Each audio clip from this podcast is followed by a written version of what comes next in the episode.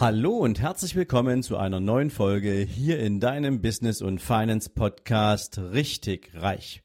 Jetzt wieder mit einer Mindset Folge und Impulsen für deinen ganz persönlichen Erfolg.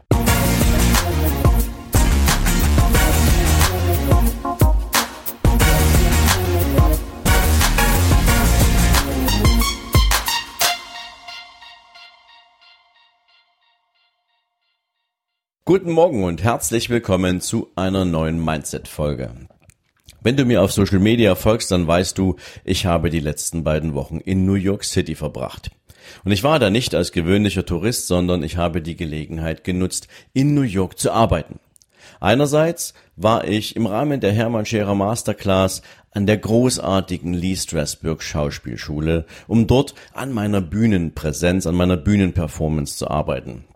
Denn wenn du auf Bühnen stehst und Menschen inspirieren möchtest, dann ist es natürlich auch wichtig für jeden, der Vorträge hält, dass du weißt, wie du deine Botschaft transportieren kannst, wie du die Audience erreichen kannst, wie du das, was du an Messages rüberbringen möchtest, auch so transportieren kannst, dass jeder etwas davon hat und jeder genug mitnehmen kann. Und ich durfte dort mit wirklich großartigen Trainern arbeiten.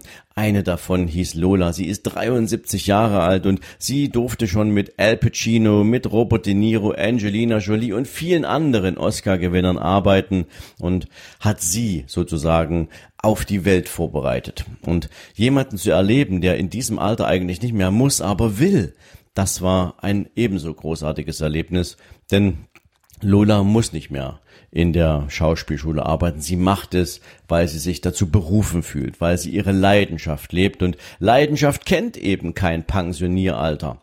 Sie kennt kein Renteneintrittsalter, sondern sie hat etwas damit zu tun, dass du, wenn du liebst, was du tust, das so lange machen möchtest, wie du eben nur kannst. Es war eine dieser wunderbaren Erkenntnisse, die ich in New York gewinnen durfte. Ich war natürlich nicht nur wegen der Schauspielschule in New York, sondern ich habe mir diese Stadt auch als die Location ausgewählt, in der ich den Kickoff für meine Business and Finance Mastery 2019-2020 umsetzen wollte.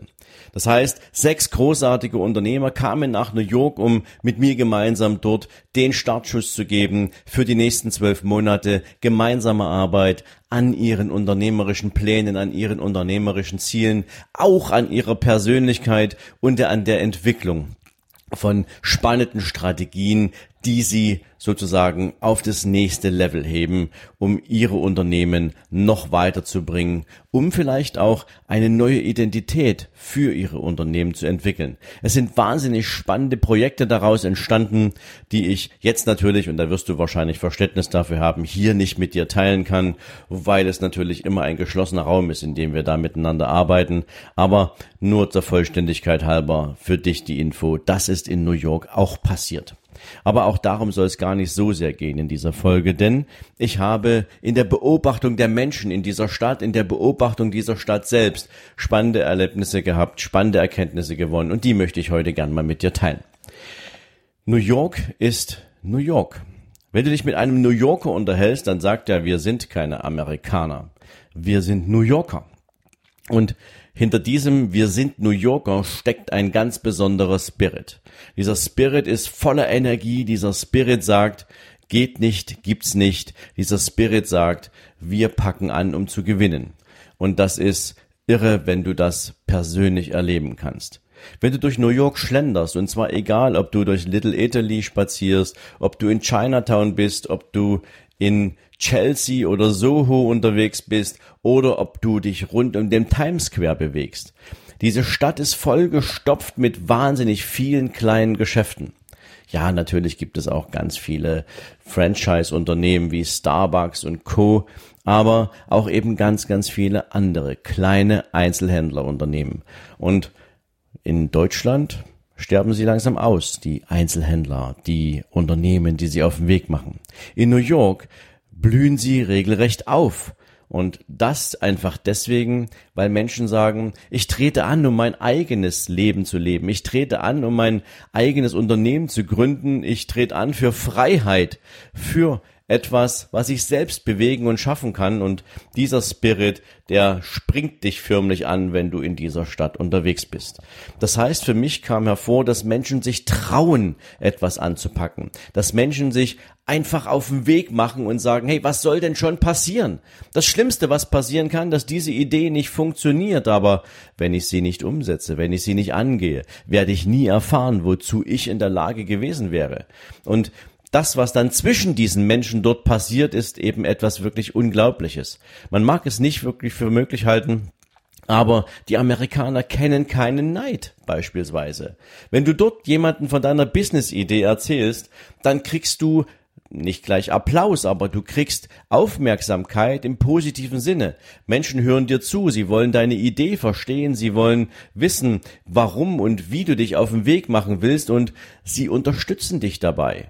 Manchmal verbal, manchmal durch Geld, manchmal einfach nur, weil sie mit dir gemeinsam diesen Weg gehen und sagen, hey, wenn du Unterstützung brauchst, dann helfe ich dir gern und ähm, mach mit dir gemeinsam die ersten Schritte. Die Amerikaner haben tatsächlich das Talent entwickelt, füreinander da zu sein und sich bei ihrem eigenen Erfolg zu unterstützen. Und das war so großartig zu erleben und zu sehen, dass wir uns hier in Deutschland davon eine riesige Scheibe abschneiden können. Denn egal, ob ich mich mit Bewerbern für die Business and Finance Masterclass unterhalte, wenn es dann darum geht, wie reagiert eigentlich dein Umfeld darauf, dass du dich jetzt mit einem eigenen Unternehmen auf den Weg machen willst, oder ob ich so die täglichen Sorgen höre von allen, die bereits mit einem Unternehmen unterwegs sind. Oft ist es so, dass eben unternehmerische Aktivität in Deutschland nicht mit Wertschätzung gesehen wird. Und ja, das ist etwas, wo ich sage, da können wir von den Amerikanern wahnsinnig viel lernen, ähm, die eben tatsächlich dort füreinander da sind und sich gegenseitig auch Mut machen. Nicht, weil die Herausforderung unmöglich ist, sondern weil sie einfach sagen, es ist großartig, dass du deinen eigenen Weg gehen willst, dass du etwas schaffen willst, dass du Werte erschaffen möchtest. Großartig. Es ist allerdings auch so, dass wenn du dort erfolgreich bist, niemand kommt und sagt, aha, du hast also Erfolg, finde ich jetzt nicht so cool, sondern die Menschen fragen tatsächlich danach, ey wow, du bist so erfolgreich mit deinem Unternehmen, du bist so erfolgreich in dem, was du tust, lass mich bitte von dir lernen. Was hast du getan, um diesen Erfolg zu erarbeiten? Was hast du auf den Weg gebracht? Wie bist du rangegangen? Und sie teilen gern diese Erkenntnisse. Das ist auch so etwas, was wir hier nicht haben. Ich habe in der ein oder anderen Folge in den letzten Jahren immer mal wieder angesprochen, geh doch bitte auf Menschen zu, die bereits da sind, wo du gern hin möchtest. Und wenn du noch nicht weißt, wohin du möchtest, aber siehst, dass jemand schon besonders erfolgreich ist, indem er seiner Stimme gefolgt ist, indem er etwas eigenes erschaffen hat, dann fragt diese Menschen doch einfach mal, Woher haben sie ihre Inspiration genommen? Was hat sie sicher gemacht, dass sie sich auf den Weg begeben können? Was hat sie frei gemacht von Ängsten und Befürchtungen, die was mit Scheitern zu tun haben könnten, um da zu lernen und dir das Selbstbewusstsein zu holen, etwas auf den Weg zu bringen? Also das ist auch so ein, so ein, so ein Ding. Die Amerikaner wollen einfach wissen, was hat einen anderen Menschen erfolgreich gemacht und das auf allen möglichen Ebenen. Da geht's nicht nur um Unternehmertum, da geht's um Persönlichkeit, da geht's um Performance im Job und so vieles mehr. Und auch das ist etwas, jeder gönnt dort jedem seinen Erfolg und praktisch will jeder dort von jedem lernen. Das klingt natürlich jetzt sehr allgemein und das klingt jetzt auch wirklich so sehr nach Metaebene, aber wenn du runterkommst in diese Stadt, wenn du sie erlebst, wenn du diesen Puls spürst, dann ist es das, was du dort mitnehmen kannst. Also ich fand das großartig. Des Weiteren sind mir wahnsinnig viele spannende Menschen begegnet, die mir jeden Tag einfach nur ein tolles Gefühl verschafft haben. Angefangen bei der Kassiererin oder bei der Angestellten im Starbucks, wo ich mir jeden Morgen meinen Kaffee geholt habe und die dich jeden Morgen mit einem freundlichen Gesicht angucken, die wissen wollen, wie es dir geht und die einfach dich mit deinem Kaffee in den Tag schicken und dir sagen, hey, ich wünsche dir einen großartigen Tag, genieße es, liebe es, diese Stadt zu erkunden und vor allen Dingen interessiert sich dort jeder dafür, ob du diese Stadt großartig findest, wie es dir gefällt, in dieser Stadt zu sein. Und sie fragen dich, woher du kommst und sie sind interessiert an dem, was dort passiert, wo du herkommst. Also ich habe irre viele Smalltalk-Gespräche gehabt. Ja, natürlich ist es am Anfang auch nichts anderes, wo es darum ging, dass andere einfach wissen wollten, hey, wie ist das eigentlich in Deutschland? Erzähl mal kurz. Und wenn du das mit denen teilst, dann merkst du, da ist ehrliches Interesse vorhanden, aber das natürlich auch gepaart mit dem Stolz auf die eigene Stadt. Und ich habe in Deutschland selten Menschen erlebt, die in einem Restaurant arbeiten, die in einem Hotel arbeiten, die dich fragen, hey, und wie gefällt es dir in unserer Stadt? Konntest du schon das und das sehen? Hast du es genossen, hier zu sein? Was nimmst du mit aus dieser Stadt?